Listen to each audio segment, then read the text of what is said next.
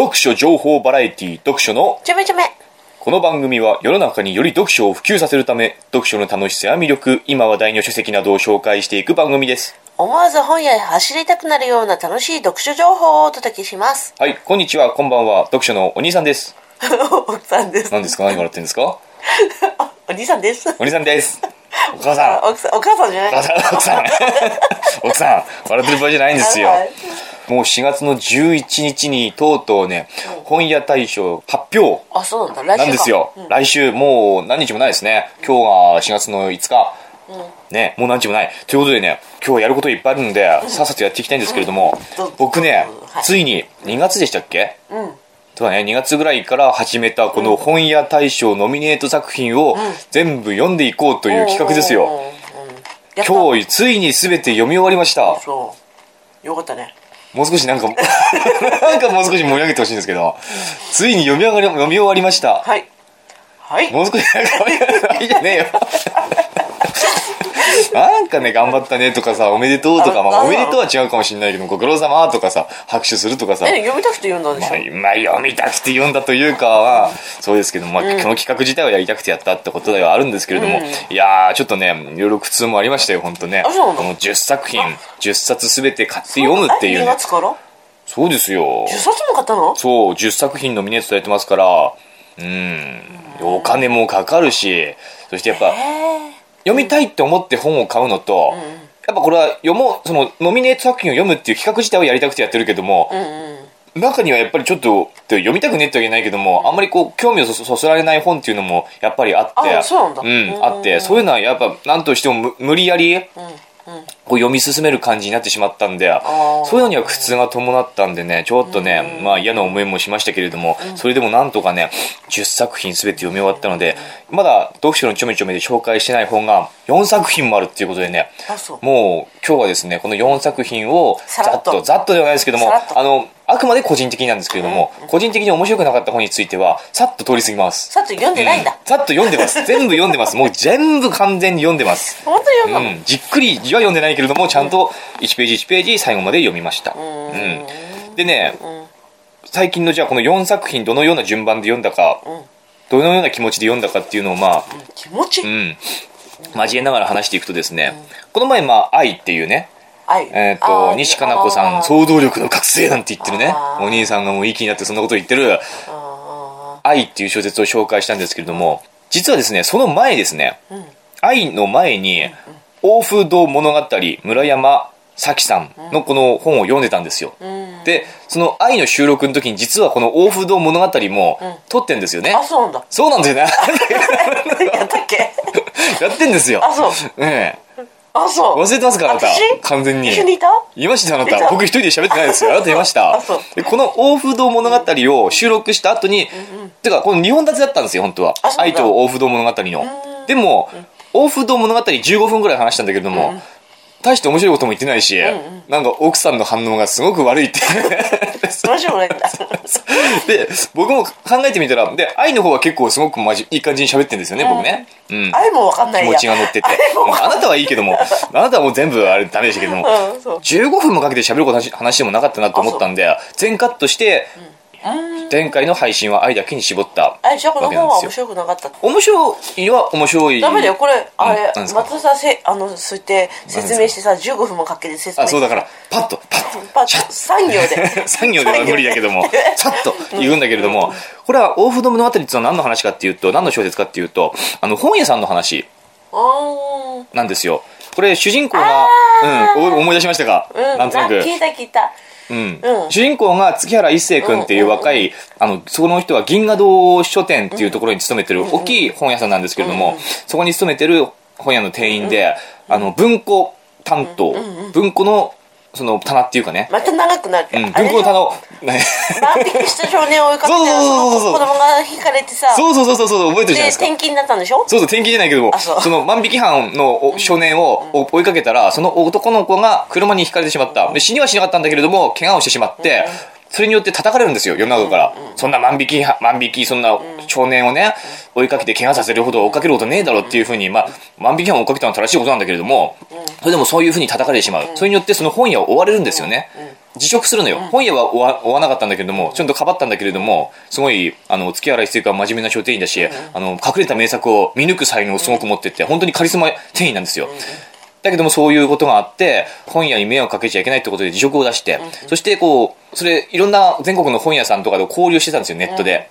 月原一生君は、でネットで交流してたんだけれどもその中のすごく尊敬してる本屋さんがいたわけ、それが欧風堂っていう小さな本屋さんを経営してる本屋さんなんだけれどもその人のブログの更新がないっていうことで最近ないなってことで連絡取ったら入院してるってね、ああなあ手伝いに行くってやつうん、そうそうそう。入院してるっていうことで尋ねたらあの月原君君うちの大不動なんとかしてくれないかみたいな。僕は今私は今入院してて体が思うように動かないから、どうしようもないんだって、そこで月原一生君がこの大不動っていうのをまあ、受け継ぐわけじゃないですけれども、じゃあ私ちょっとやってみますっていうことでその大風堂小さな書店本屋さんを受け持つことになると。で大繁盛しちゃった。大繁盛するのかしないのかっていうそう。いう話なんだけれどもそうですね。本屋の内情とかその本屋の苦労とか、そして、まあ、これに出てくる人で結構みんなカリスマ書店員ばっかりで、あのカリスマ書店員じゃない書店員の話も聞きたかったんだけれども。カリスマ書店員がわからないかもしれない。だから本を本を売ることにすごく情熱を注いでる人たちがたくさん出てくるんで、あの本好きな人はこれ読むと結構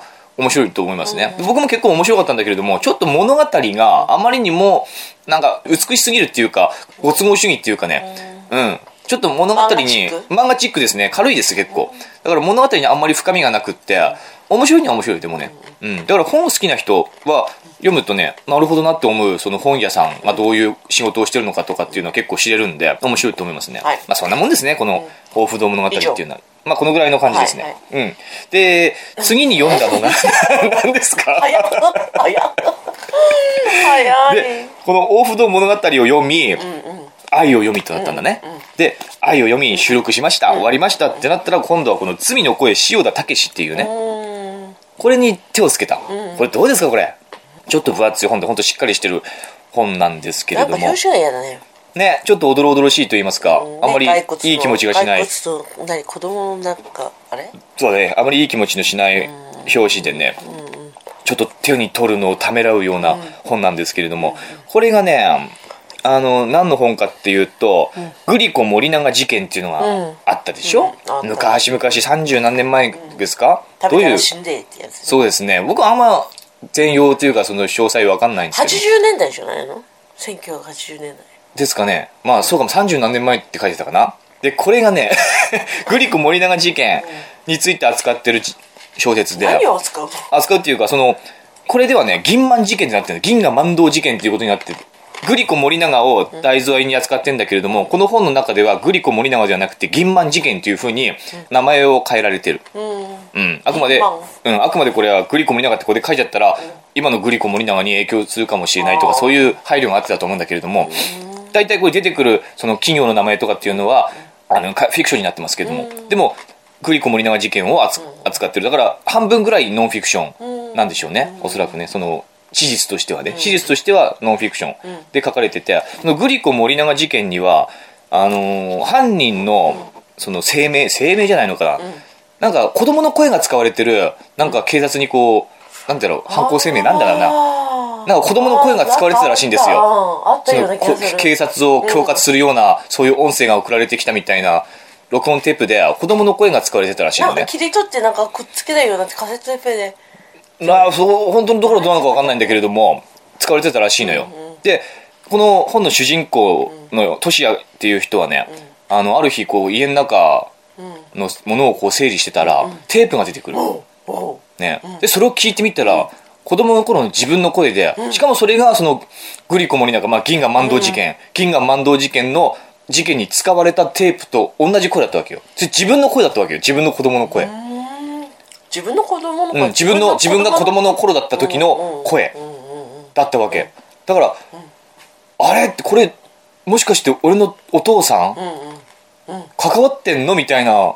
なっちゃうようねん、僕の声使われてるってこの事件、大事件にと、うん。そこからこう調べ始める、この銀河万ド事件について、うん。そして自分の父親とか自分のおじさんとかの銀河万堂事件に関わった人間、どういう人たちが関わってたのかっていう。まあ未解決事件で終わってるんだけれども、つあのーそれを謎をこう追い始めるわけですよそのな謎を、で一方でそのある新聞社で銀河万堂事件グリコ森永事件、時効から何年あ時効じゃないや、事件発生から何年経ったっていうことで特集をやろうみたいなこと、うん。その特集記事を組もうってことで、ある記者が、あの、その銀河万堂事件をまた調べ始める。その二人の物語が並行して展開されていくんですね。でその自分の。そうそうそうそうそう。だからね、そう、その出会うんですよ。その事件を追う記者と自分の声が事件に使われてたってことで、その謎を解こうとするトシヤ。うん。この二人の物語なんだけれどもいや、これね、僕ね、すごくあんまり最初ね、入り込めなかった、全然。あ あここですごいつまずいた僕はあの今まで結構ね本屋大賞ずっと読んできてあんまりつまずかずに読んだんだけどもこの「罪の声」はねもう何ページか読んでね指が止まっちゃったね。なんで？あの入っていけない。面白くない面白くないってわけじゃないんだけれどもね文章がねすごくこうなんかね僕の僕としてこの文章に拒絶感を覚えるというかね。拒絶感？うん、入っていけないの、とにかく。で、これ、大阪を舞台にしてるのかな、うんあのー会話がね、結構関西弁で書かれることがあっててその関西関西弁にあまり馴染みがないからっていうのもあるんだろうけども、のにちょっとね、読みづらい。そう、読みづらいんですよ。なかなかページめくれないんだよねじ。ゃあ津軽弁だったらよかった津軽 まあ、それも津軽弁って文章にしたらまた読みづらいからね。我々こう話してるったら、話してたら普通に出るけども。ねメールで津軽弁そうそうそう。文章でね、わかんないよわかんないわかんない。何これってなるじゃない。暗号みたいになってるじゃん。うん。だから、それと同じようなもんだよね。なんかこう、読み進めない、うんね、辛いっていうかね。あわかるわかる、うん。ちょっと、うんそれはわかるペースが落ちちゃったんだよね、ここで。で、これはっきり言ってね、2、3日ね、何も本読めなくなっちゃった。なんか進めない、本当に。こっから先に進めない。うん。進めないんだよ。これ読んでて。ううんん。で、もう話自体はね、やっぱ面白いとは思うんだよね。で、その、二人ですよね、記者とそのトシヤが、最初全然交わらないんだけども、あるところで最後の方っていうか、中盤から後半にかけて交わるんだよね。うん。その辺になってくるとかなり面白くなってくる。うんそうだよね交わんなかったら何も面白くない、うん、いや、まあ それは個人個人にまた事件を追い求めてるから、面白いには面白いんだけれども。で犯人は誰だったのいやあそうそうそう。その犯人とかもあのーそうなんですよ。謎はどうなるのかと。いや、誰とかそういう話はしないけども。まあだから、これはフィクションではあるんだけども、やっぱり史実をもとにしたフィクション。ということで、読み応えはあるし、うん、なかなかサスペンス性もあるし、ミステリー性も高いし、まあ、悪くないと思うんだけれども、ちょっとね、うんあの、難しいですね。うんお兄さんにで、はっは難しいきり言って僕頭にあんまりこれは入ってないから、銀河万堂事件とかグリッコ森永事件については何も語れない。頭に入ってない。うん。入ってないです。ダメじゃんもう一回読んだ読んだ方がいいかもしれないね。でもね、悪くないと思うね、これ。ううん。だからその子供の声を使われたってことで、子供たち、その使われた、声を使われた子供、そのトシヤ君だけじゃないんですよ、実は。ももっと別な子供も使われてて、それはトシヤ君と全然関係ない子供の声も使われてて、その子たちはじゃあ一体どうしてるのかっていうのも、また調べようとするえわけですよ。私とってもなんかそれさ読みたくなる、あそうでしょう。じゃあ読んでみてください。いや読めないけどさ、んなんか興味あるもんうね、ん。で知ってるからかなだから子供、事事件に巻き込まれたその子供たち、大人はいいかもしんないけども、好きでやったんだろう、その事件を起こしたらいいかもしんないけども、それに巻き込まれた子供たちがどういう運命を歩むのかとか、うん、そういうテーマみたいなのがありますね。なるほどねうん、はい。はい今10分過ぎたね。うん、10分少々。あー2冊を10分ね、うんじゃあ私ねえ、もう、どんどん、なんか疲れたね、もうね、すでに。飲む飲むビール美味しいよ すごいね。ほんとこの金麦の白いやつは飲みやすいそんなんどうでもいいんだよ。えっと、でですね、どんどんいきますけれども、で、罪の声でつまずいたと。僕あの、普段はね、その一冊を読み切らないと次の本に行かないんだけれども、ここでつまずいてしまって、やっぱさっき言ったように2、3日、本が読めない状況になって、これはまずいなと思ったんで、ちょっと気分転換をしようと思って罪の声をちょっと置いといてと思ったのね。浮気したんだ、うん、置いといて、浮気ですよ。不倫だ。そう、不倫して。ね。やっぱりな。そう、そういう男ですよ。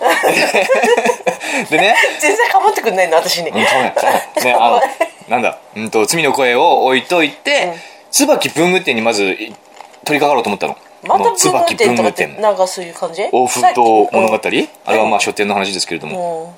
うん。文具店だってあれでしょ、本屋の話でしょ？いや、これは本屋の話じゃない。これでね、あの、罪の声一旦置いといて、椿文具店に行って、うん。これを読んでみた。うん。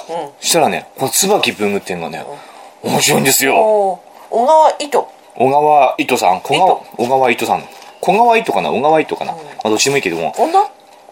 女性じゃないですかねで僕今回ねこの本屋大賞10作品については、ほとんどこう前情報っていう事前情報なしで読んでるんでどういう本なのかっていうのをほぼわからない状態で読んでる。言うん、帯に書かれてるものはちょっと目目についちゃうからそのぐらいの情報を持ってるけども、全然あらすじとかね、じゃああの巷のレビューとかは見ない状態でやってるので、本当に開いて初めてどういう本か分かるっていう状態で読んでるんですけども、正直開いて初めて今開いたけど何も何いいよそんなそんなツッコミやらねえよ。えでこの椿文具店ってねこれがねなかなか本当によくってこれどういう話かっていうと、まあ、舞台は神奈川県の鎌倉市なんですけれどもそこに小さな文具店があると、うんね、で、まあ、文房具自体は本当オーソドックスな最近のもんではなくて本当鉛筆とか消しゴムとか本当よくあるような必要最低限の文房具って感じでそんな文房具文房具店としてはそれほど流行ってないんだけれどもこの文具店を営んでいる雨宮はとこさんっていうねはとこはとぽっぽのはとこね。うんうん。はとこさんっていう28歳だったかな、まあ、30手前ぐらいの女の人なんですけれども、これがですね文房具以外になりわいとしてる仕事がある、ん。何が何だと思いますか？ダンサーとか。ダンサー。ダンスの話ですよこれ。ハトコだからさはとこだから。えはとこって何ダンスになるんです。かイメージが。これは椿文具店って書いてますけども、別の職種の話なんですよ。文房具じゃないんですよ。ダンサーの話なんですか、えなんとなく、違う？違います。え何を期待してるの？え？どういやいや答えは何？別に期待してるわけじゃないですけどどういう想像ですよ？どういう職業があると思いますかって。その文房具店をやってる傍ら別な仕事をしてる。ダンサー？しかもうわかんない。わかんない全然わかんない。ダンサーしか思いつかない。いやいいですよじゃあえっ、とねこれ大書屋。大書屋。大書屋？大書屋さん。代わりに書く？そう。何を書く？あるあのですね大書屋ってこのはとこさんのおばあちゃんがもともとその大書屋っていうことをやってるんですけれども。あ卒業証書にそうそうそうそうそうそうまずその大書屋の主な仕事っていうのは、あの卒業証書とかに綺麗な字で書くでしょ、ねあとなんだ？何ある？うーんと履歴書とかね。あ履歴書書いてください。汚い字が汚いから履歴書書いてくださいとかさ。履歴書は自分で書かなきゃまずい。まあ本当はねでもいいじゃないですか。綺麗に字が汚い人は。まずいでしょ。バレるでしょ。あとほら祝儀袋とかね。あそれはそうだ、ね。あのお葬式とかそういう行事とか。ねあるいろいろあるじゃないですか。冠婚葬祭のなんかいろいろ書き物書き物ありますよね。ああいうのを書くとあか。あとはあれあれ。結納の時のさ、うん、そういうものもありますよね。うねん、だからそういうものを人が書く手書きまあ最近はもしかしたらコンピューターで書いてるものもあるかもしれないけども。何ですか コンピューターで書くんだ。コンピューターで書びっくくりだよえ何ですか？何がおかしいの？え？コンピューターで書くじゃないですか。コンピューターで書くんだ。いやいいよいいよ。あなたえそうでしょ？コンピューターで書くこともあるでしょ？コンピューターのわかんない。コンピューターで書くと一気になんかもうなんか何年1990年代初頭とか。でまあとにかくさ、そうやって書く人が書くこともあるじゃない、我々のあの、まあ、親戚の中にも代償じゃないけれども、そういうのを書くのすごくうまい人がいるじゃないですか、いたね。いたね、うん。あのつやつやそうそうそうそうすごいじゃない？やっぱり書道書道から多分来てると思うんですよ、であのこのおばあちゃんも本当に書道家ではないですけども書道教室みたいなのもやってたし、もうはとこさんはおばあちゃんにもうすごいスパルタ式にあーもうちっちゃい時からずっとねお母さんいないんですよ。いいるんだけども出て行っちゃったの。はとこさん、うんでおばあちゃんに育てられたんですよあでおばあちゃんその大書屋だった先代の大書屋で、もうみっちり仕込まれてる、でそう字がすごく綺麗だし、綺麗なんだけれどもでその大書屋としてそういう履歴書賞状祝儀袋とかそういうものを美しい字を書くっていう仕事もあるんだけれども普通にねこれ手紙ですね、あの手紙書けない人っているらしいいるらしい、まあ、本当にこういう職業やってるのかどうかわかんないけどもこの物語の中ではね、その手紙。うん、あなたとか特にそうじゃない？何手紙書けないでしょなかなか。手紙書くけどもこういう気持ちを相手に伝えたいっていう時に言葉が出てこない。出ない出ないね。一向にだ。そだって保育園のさ、う毎日書くさ、ん。あれもさ、うん。あるじゃん、ううん先生にうんお便りさ今日はどういうことがありましたとかさ、あれもなんかもうただ楽しいもんね。そうでもかよく書けてるよ。あなたは毎日書いてるけど先生書く欄がないのうんね、ないあなたよく書けてると思うよ。でもまとめられないからさ。本当もっと書けない人っているんだよ。そうかな。いるんですよ。でそういうねこういう人にこういう文章こういうお手紙書きたいんだけれども書けませんっていう人が依頼しに来るわけ。代書の依頼っつってさ。うん、例えばあの誰々が亡くなったんですってね、あそこの誰々が亡くなったんですって、それにこうお悔やみのお手紙を書きたいんだけれども、なんて書いていいかわからないとかね、私は字が汚くて書けないから、なんとかお願いしますっていうふうに、そのはとこさんのとこにその代書の依頼をしに来るんだよね、ね。うん、ね。あとはあの借金、お金の無心をされたと、うん、お金の無心をされたんだけれどもそれを断る手紙が書けないと、うんあそう、うん私すごいズバッと断るよそうそう、ズバッと断ればいいんだけれども、かといって、その関係にあまり亀裂が生じるような断り方もできないと。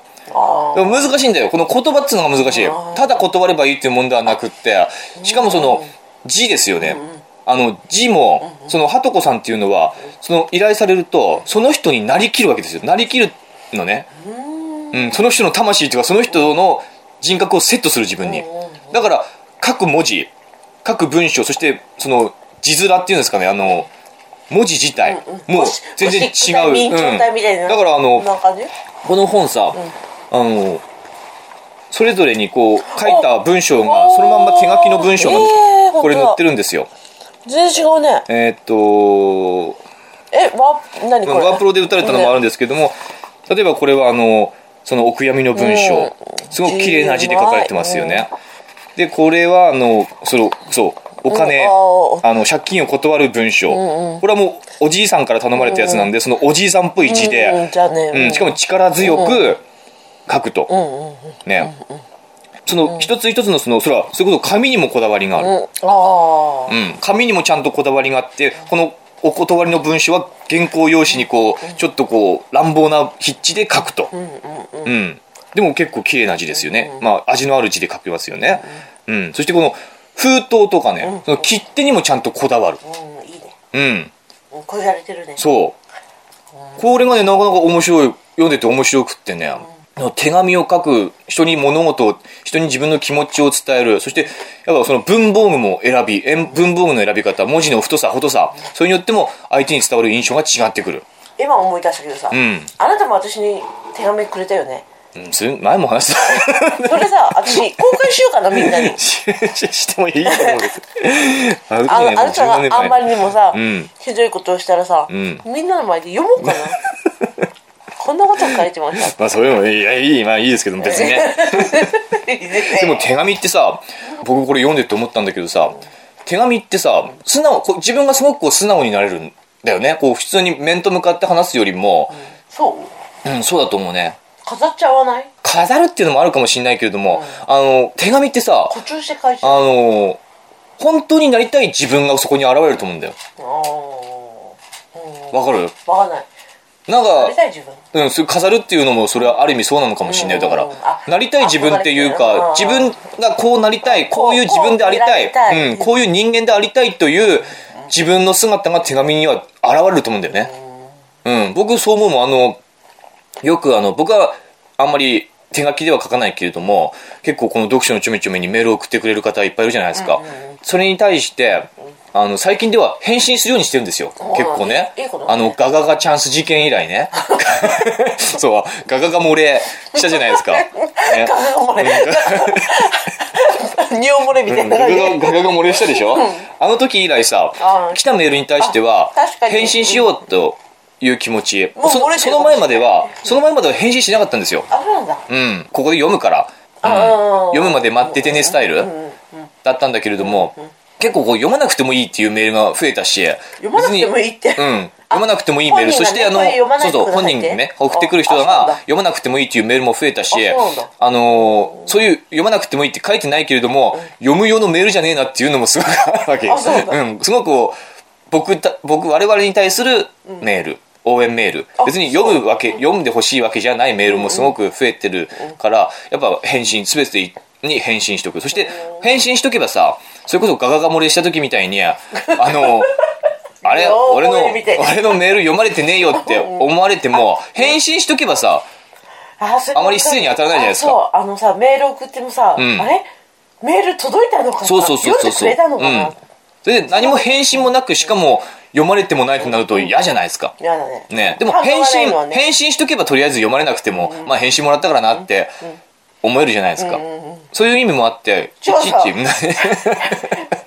メール来ました。返信します、また帰ってきます、うんうそうそうそうそう。だからそこもちょうどよくね、ちょうどいいところでやめとかなくちゃいけないじゃないですか、うん。それは難しいところだよ。やってるあやりメールのやり取り、言葉のやり取りではさどこで区切りをつけるかっていうのは難しいよね。こっちからあっちから来ました返しましたまた帰ってきました、それにも返しますってなると永遠に続くから、うん。偉いね。でも、しかも結構ね、あの、僕は考えて文章を打ってんですよ。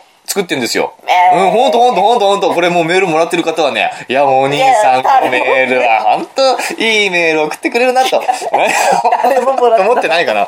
いや、思ってないかもしれないけれども、結構僕は心を込めてね、一人一人にメールを返信してるつもりなんですよ。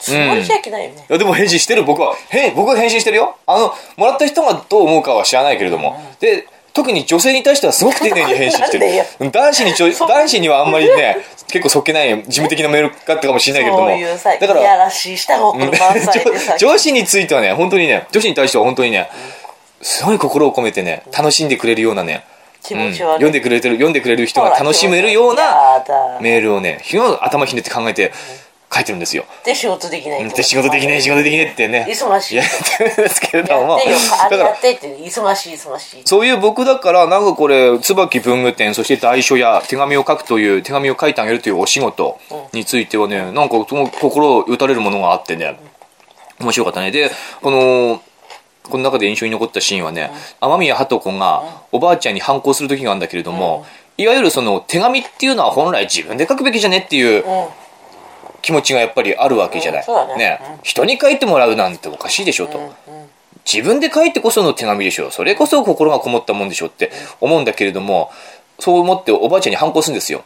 なんでそんな書いてあげるのって、そんなの偽物じゃないってえ？おばあちゃんが書いてたの？だから先代の大将屋がおばあちゃん、だからそれから習っていた鳩子が、そんな人に手紙を書いてあげるなんてさ、代筆してあげる代書してあげるなんてのさ、そんなのは相手にとって詐欺じゃんっていうわけよ。その手紙をもらった人。えでもハトコは家だけ書いてたんでしょ？いやだからかその継ぐ前にですよ。あ継ぐ前か。うん、継ぐ前に反抗するわけ、そんな風に反抗するのよ。分かるでしょ？そその反抗したい気持ちも分かるじゃない、ね手紙は自分で書くべきだし、そうん、人に書いてもらうなんてもってのほかだって思ってた鳩子なんですけれども、おばあちゃんがそれに対してそれは違うと、例えば、相手になんか感謝の気持ちを伝えたくって、菓子折りとかを持っていく場合があるでしょ、と。それを手作りで作る人もそれはいるよと、お菓子作りが上手な人、ね、ものづくりが上手な人は自分で手手作りでその人に持っていくでしょうって、でも買って持っていくことだってあるでしょうと、ね、その買って持っていくお菓子とかに心がこもってないとあなた思いますかと。うん。同じこと。この人何何を送ったらあの人は喜ぶだろうって考えて考えてそうやってどのお菓子にしようかしらって考えて買って持っていくお菓子でしょと。そのお菓子に心がこもってないなんてことはないだろうと。代償屋はそれと同じだと。手紙を書きたい思いを伝えたいと思ってもそれを書くのが下手くそな人もいると。字が下手くそがいるし思いを伝えるのが下手くそな人もいるだろうと。その人になり変わって思いを伝えるのが代償屋の仕事だと。じゃああれだね。こう言うんですよなんでそこでテンション下がるんですか？今いい話でしょこれ。あれかあれみたいな感じ？あの、好きに変わってお仕置きみたはいいなやじゃあありがとうありがとう。そういうことじゃないんです。でもなんかさそれ聞いてさなるほどなって思うわけよね。うん。え自分で手作りしたお菓子相手にもらって嬉しいかな？ねそれは例えの話であってさ そこは別にそんなさ掘り下げなくてもいいですいよ、やそこで、うん、でもそういうことだとじゃあ私が心を込めて作ったお菓子、ん。あるとするよ、うん。まずいとするよ、ん。相手喜ぶか？うんだからそのために大衆屋がいるんですってことですよ。だからそれでまずいってでも言わせない。私はあげたい。自分の手作りをあげたいって、うん、だから、ま、まず、まずくない、本当にすごい美味しいお菓子屋さん並みのお菓子を作る人はそれは言いますよ。でも大抵はなかなかそんな作れない。だからこそ、もう出来合いの、ちゃんと菓子折り、買っっていくわけじゃない。それに心がこもってないわけじゃないじゃないと。うん。だからこそ私たちは必要なんだと。代償は必要なのだと。で結局最後どうなるの？あこれは別にね最後どうなるとかそういう。あおばあちゃん死ぬとか。おばあちゃんもう死んでますだから。あ死んでうんもう死んでるからついてるんです。なんかあんたのツイッターに鎌倉で本屋やってる人いなかったっけ？ああ言っとくかもわかんない。そういう人じゃない？その人ではないです。適当なこと言わないでください。はとこさんね。いや、これ、椿文具店はね、本当なかなか本当いい本だった、僕は。これ薄いしね、本のこの文章の、その、重いとか軽いとかっていう意味では、その中道を行くような感じですよね。重さもあるし、軽みもあるしっていう、そんな軽くもないし、重くもない、うん、ミドル級の本で薄く、あんまり厚くもなくて、どうなあんまり厚くもなくて結構さらっと読めるし、ね、あの文房具についてのちょっと豆知識的なものも入ってるし、あそう。まあねいつもどこそうそうそうそう。だからいっぱい文房具持ってんのよ。も文具って書くもの。分度器とか。分度器は違う持ってないけども。だから書くもの。うんうん。その筆記用具筆記用具よ。筆記用具もだから筆そう筆ペンもあるし万年筆もあるしじゃあボールペンで書くのか。だからその依頼によって何で書くのか。えそれしかないじゃん。そして紙どの紙で？まあ鉛筆は書いてなかったかな。だからそのあるんですよ。ボールペンにもいろいろあるし万年筆にもいろいろあるの。あの筆ペンにもいろいろあるしううんだからそういうね、紙もいろいろストックしてある。切手もいろいろストックしてある。あんまり面白そうに感じない、うん、いいです。じゃあもういいです。いいですよ。わかりました。それでいいですよ。別に。